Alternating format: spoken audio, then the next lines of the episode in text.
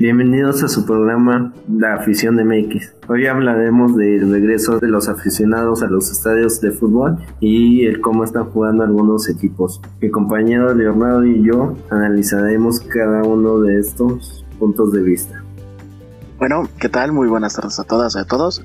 Muchas gracias, mi compañero Jonathan. Bueno, como bien lo recalca, hoy estaremos hablando de entre el regreso de los aficionados a los estadios, ya que por prevenciones de la pandemia se han intentado implementar ya nuevos, nuevas formas de prevenciones para el cuidado higiénico y la salud de, lo, de las personas para ingresar a los estadios y poco a poco esto se van implementando para ir generando más y más, más entretenimiento al espectador. Ayer en el partido de Necaxa contra Pachuca, ¿qué te pareció el comportamiento de la afición, Leonardo? Bueno, recalco, no, no terminé de verlo porque la verdad estuvo algo cardíaco a la vez por el resultado. Entonces, yo pienso que no fue como que algo pues apto porque vaya, cada quien tiene que tener su punto de vista a, favor o en contra. En mi caso estoy en contra en ello. Y no sé qué te parezca a ti. Pues ayer que estaba viendo el partido había algunos aficionados que se quitaban el cubrebocas y al momento de tomarse algunos alimentos. También que algunos se quitaban hasta la camisa. ¿Y qué te pareció el partido? El partido, la verdad, estuvo algo movido. Buena actuación algunos de los del portero Malagón, que ha sido figura en, los últimos dos, tres encuentros que ha tenido, a pesar de que Necaxa empezó teniendo un torneo regularmente malo, pero bueno, gracias a las intervenciones de los, de los porteros en este caso, se llevan el mérito y bueno, qué decir de los anotadores. La verdad, perdóname, se me olvidaron los nombres, pero ya saben algunos quiénes son. Muy buena actuación, muy buena anticipación y sobre todo nos regalaron un gran espectáculo esa noche. Sí, al término del partido terminó calientito porque casi se pelean entre los dos equipos. En el partido hubo muy buenas acciones, como dice Leonardo, de los porteros. ¿Y qué te pareció el otro partido de Monterrey contra Juárez? Sinceramente, una palabra, es una masacre. Fue una masacre, la verdad. Este, bueno, ya viendo en ese punto de vista, Monterrey, bueno, a pesar de que Juárez eh, lleva como un segundo torneo, un tercer respiro, si hubiera eh, descensos en la Liga MX, la verdad estarían en peligro. Pero bueno, fue una completa barbarie. Un que fue 6-1. Es Juárez, es Juárez, ya sabes cómo está la cosa. Sí, igual que el Atlas. También los dos no juegan muy bien. Y yo creo que el Atlas es el favorito para pagar esa famosa multa, ¿no, Leonardo? Fíjate que lo curioso es que Atlas entre varios torneos, es uno de los que termina a veces más goleados. En este caso es Atlético San Luis. Pero sí, tienes toda la razón. Atlas ya debería verse descendido en unos dos torneos con anterioridad. Y sí, si hubiera tenido la oportunidad de pagar esos 120 millones que se tenía que pagar, la verdad este, ya sí estuvieran en problemas. No solo económicos, sino que también en, en la manera, en el tema deportivo, digamos. Sí, también en el partido de Juárez contra Monterrey se le abrió la puerta a la afición y yo creo que se comportaron a la altura, ¿no, Leonardo? Sí. A diferencia de los aficionados de Necaxa. Bueno, la verdad, ahí sí tuvieron una buena anticipación. Es bueno que implementen y, y intenten respetar las medidas de prevención de salud para no tener algún problema y no haya alguna queja para volver a clausurar los estadios nuevamente y en eso estoy de acuerdo contigo. Sí, también que cómo está jugando la máquina. ¿Qué te parece, Leonardo? Que cómo está jugando el Cruz Azul. Ay, ahí sí, me tocas el punto fuerte. La verdad, mi poderosísima máquina, no te aseguro nada, pero bueno, con decirte, estar en primer lugar no nos asegura nada, pero sí es un puesto importante, ya que como, bueno, nos seguramente sí lo vieron todos, la remontada de un 4 a 0 que teníamos contra Pumas y nos empatan y por posición de tabla fuimos eliminados, bueno, fueron eliminados, pero en este caso creo que Cruz Azul está entendiendo poco a poco el, el concepto de cómo tiene que jugar y bueno, adaptarse en cada zona de juego. La verdad, dándole la oportunidad a jugadores un poco más jóvenes, poco a poco se va implementando esa confianza y está generando buenos resultados. Igual ahí América le está pisando los talones, ¿cómo lo ves? Yo creo que Cruz Azul lo podemos ver en la liguilla, ¿no?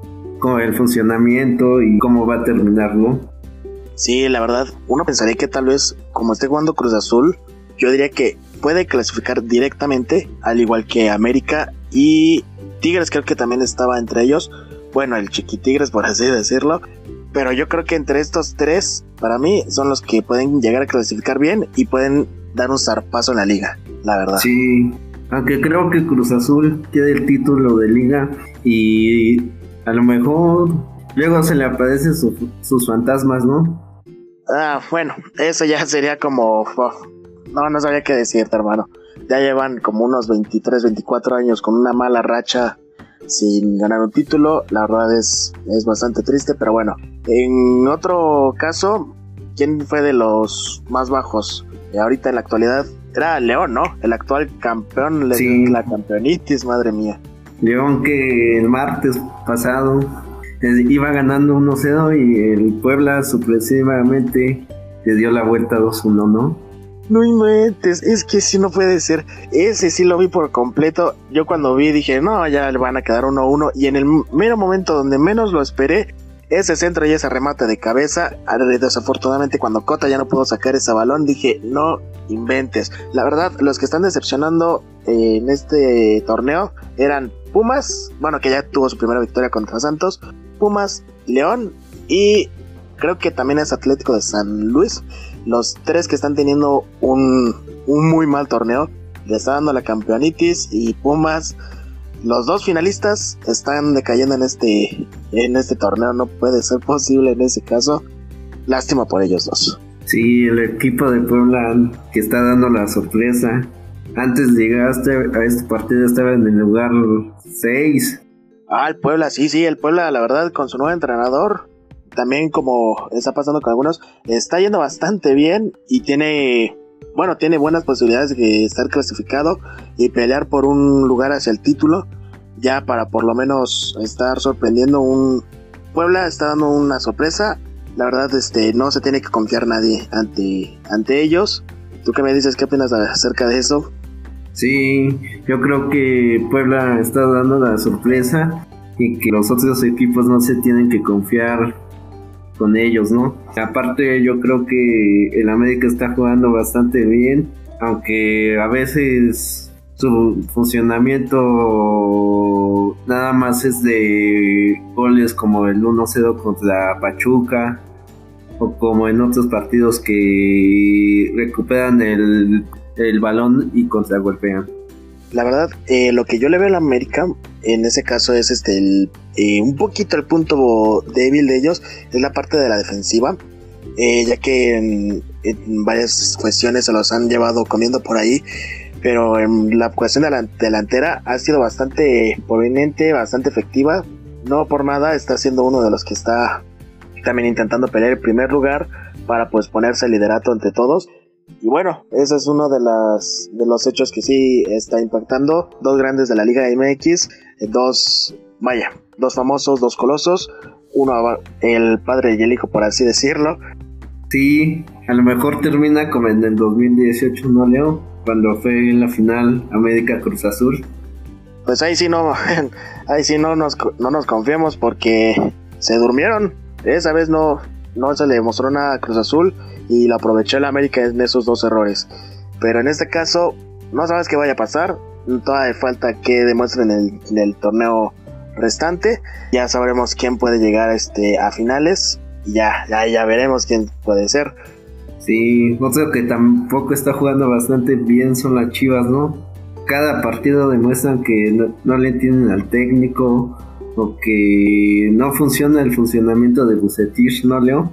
Bueno, en ese caso como que Chivas eh, da un zarpazo sorpresivo, pero sí como que a principio, eh, a principios no estaba dando como que la talla. Y en este caso se le está complicando poco a poco pues su funcionamiento, las rotaciones, a veces le están funcionando, a veces no. Ya ves que tuvo un, empate dramático ante uno de ellos y todavía le falta, bueno, aparte, eh, estar contra los equipos top, los que están hasta ahorita entonces no es como un, un torneo tan sencillo. Pero ahí van, ahí van, poco a poco y que no, no decaigan. Sí, yo veo en Chivas que en el primer tiempo pues golpea, contra golpea, pero no las terminan, terminan aunque tiene a JJ Macías, ¿no? Ese JJ Macías también es un killer, el malo. La verdad, tiene, es buen, es muy buen potenciador y una velocidad bastante tremenda. No por nada se lo llevaron de, de León. Le está, le está haciendo algo factible este, este chaval. Sí. ¿Y qué te parece también el funcionamiento de Toluca? Bueno, bueno, Toluca a principios está, le está yendo bastante bien. Le falta un partido que de hecho creo que se juega hoy ante San Luis a las siete y media, si no mal recuerdo. Bueno, y la, las clasificaciones todavía van en tercer lugar con 17 puntos. Y abajo está Monterrey, también está sorprendiendo. Pues sí, ha sido uno de los mayores exponentes anotadores con 16 goles a favor y lleva 9 en contra. Una diferencia de unos que serán 7 goles. Está bastante bien, bastante bien.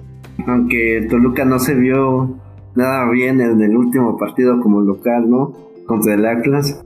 Sí, le faltó este más funcionamiento, más claridad, este más visión de juego. Se, se le intentó, pero no lo no, no se le vio por dónde. Yo lo que veo del equipo del Toluca es que todas, las pelotas le quieren pegar desde afuera y las terminan mandando por arriba de la tribuna, ¿no? Yo creo que se les van a caer en el estadio, no inventes.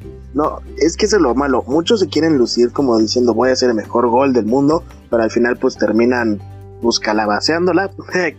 y pues nada, queda como una pequeña burla. Un intento, pero pues al final no, no resulta. Si quieres hacer eso, no este, no te cremes, no hay que cremarse y siempre hay que confiar en los compañeros y es algo que muchos equipos no, no captan esa idea. Muchos sí, algunos no.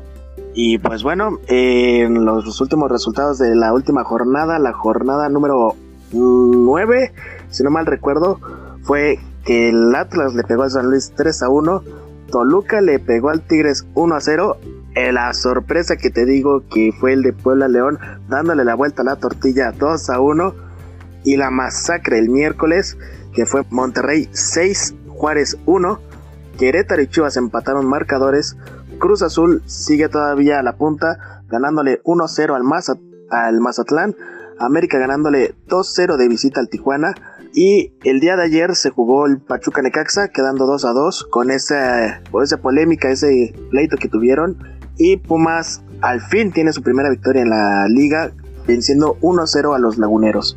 Eso es todo por nuestra parte. Los esperamos en nuestra siguiente edición del programa Afición MX.